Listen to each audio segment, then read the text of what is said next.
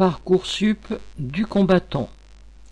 Depuis le 27 mai, les lycéens reçoivent les réponses pour les formations qu'ils ont demandées après leur bac. Sans surprise, les refus s'accumulent, se multiplient.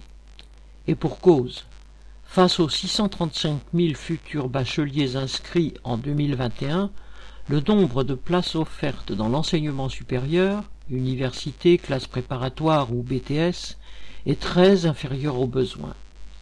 L'an dernier, plus de 93 000 bacheliers étaient restés sans affectation à la suite de la première phase d'admission. Cette année, le nombre de ceux qui se retrouvent au bout du compte sans affectation risque d'être encore plus élevé. Selon l'intersyndicale du supérieur, il faudrait construire trois universités de plus et embaucher plus de 9000 enseignants pour répondre aux demandes. Or, 310 000 bacheliers supplémentaires sont attendus cette année, sans que des moyens supplémentaires soient prévus, que ce soit les locaux ou les embauches du personnel nécessaire. C'est ce que le gouvernement appelle considérer la formation des jeunes comme une priorité.